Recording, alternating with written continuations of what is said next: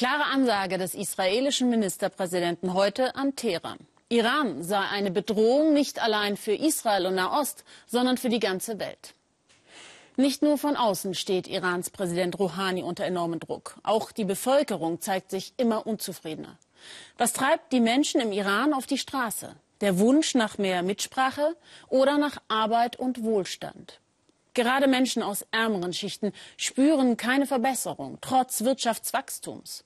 Und auch viele Unternehmer stehen vor dem Ruin. Wir sind irgendwo im Iran. Den Standort können wir nicht nennen, denn Hamed Suri ist hier untergetaucht. Er produzierte Büromöbel. Weil er seine Firmenkosten nicht mehr bezahlen konnte, packte er seine Maschinen zusammen und versteckte sie in diesem Lager. Sein Problem, sein bester Auftraggeber, der Staat, zahlte ihm die Rechnungen nicht mehr. Sie sagen ihm, auch ihre Kassen seien leer. Von anderer Seite werden jedoch neue hohe Steuern gefordert, erzählt er mir. Als Kind hatten wir ein Computerspiel, Pepsi Man. Da musste man nach vorne laufen und eine Straßenwalze war hinter einem her. Der Pepsi-Man musste immer Pepsi trinken, um schneller laufen zu können, um nicht von der Walze überfahren zu werden. Unser Leben ist jetzt genauso. Suris Vorwurf, wenn du als Unternehmer nicht die richtigen Personen im System kennst, hast du im Iran keine Chance, auch wenn du Arbeitsplätze schaffst. Er musste alle seine Angestellten entlassen. Es kümmert doch keinen, warum 54 Personen arbeitslos werden. Es bedeutet, dass 150 Personen, also auch ihre Familie, kein Einkommen mehr dadurch haben. Und das in einer Provinz, in der es so viele Arbeitslose gibt.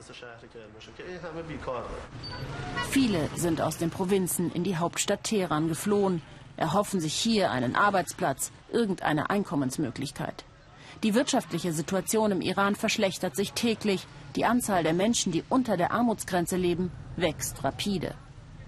Die Antwort der Islamischen Republik? Die Zukunft ist Hoffnung. Nur Hoffnung haben selbst viele unter denjenigen nicht mehr, die am vergangenen Sonntag zum Feiern kamen, viele per staatlich organisierter Busfahrten direkt vom Arbeitsplatz.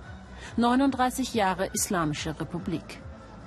Es soll die Anmutung eines Volksfestes haben. Man will sich modern zeigen. Offen für Kritik sogar. Hier darf jeder seine Meinung aufschreiben und in eine personalisierte Politikerbox werfen. Besonders Präsident Rouhani bekommt sein Fett weg. Ich will von dieser Regierung wissen, warum sie nicht damit aufhört, sich Richtung Westen zu orientieren. Wir brauchen keinen Atomdeal oder irgendetwas ähnliches. Und von der Justiz möchte ich wissen, warum die Prozesse um Korruptionen nicht bearbeitet werden und es keine Berichte darüber gibt. Warum zahlen sie das Geld nicht an die Menschen zurück? Geld gibt es. Die Öl- und Gaseinnahmen haben seit Aufhebung der meisten Sanktionen dafür gesorgt, dass das Wirtschaftswachstum auf 5,6 Prozent gestiegen ist. Nur gespürt hat es niemand. Die Wahrheit ist, dass das Geld gar nicht für die Menschen hier ausgegeben wird. Wir haben keine Hoffnung mehr für dieses Land. Die Probleme hier haben ganz tiefe Wurzeln. Wir reden nicht von ein paar Tagen oder ein paar Jahren. Es handelt sich um ein altes Problem. Die Menschen hier wollen wirklich Veränderungen spüren. Wenn sich nichts ändert, wie kann man danach so viel Unzufriedenheit zufrieden sein? Soll ich wirklich zufrieden sein, dass ich keine Arbeit habe? dass ich so eine große Firma mit so vielen Angestellten nicht mehr habe?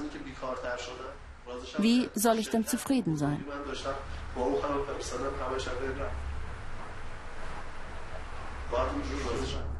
Ein gestandener, stolzer Mann, der so verzweifelt ist, dass er selbst vor mir Emotionen zeigt. Die Islamische Republik hat ein zusätzliches Problem neben den wirtschaftlich Unzufriedenen. Frauen, die ihr Kopftuch abnehmen. Eine neue Protestaktion, hinter der viele stehen und wenige alles riskieren. Denn wenn sie geschnappt werden, kommen sie ins Gefängnis. Die Antwort der Islamischen Republik auf den Wunsch nach Freiheit. Die Antwort eines bekannten Reformers, den wir auf dem Nationalfeiertag sehen und darauf ansprechen, ist folgende.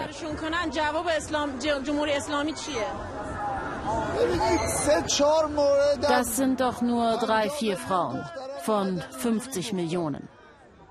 Damit kann man doch nicht sagen, dass 50 Millionen so etwas wollen. Ich denke, sie tun das Falsche.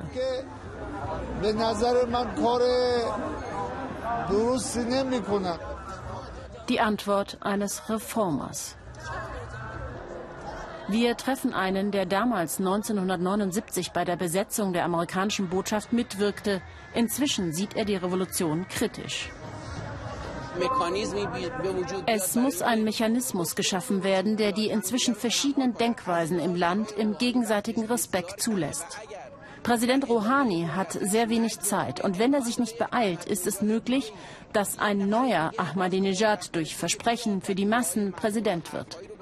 Rouhani hat meiner Meinung nach nicht mehr sehr viel Zeit.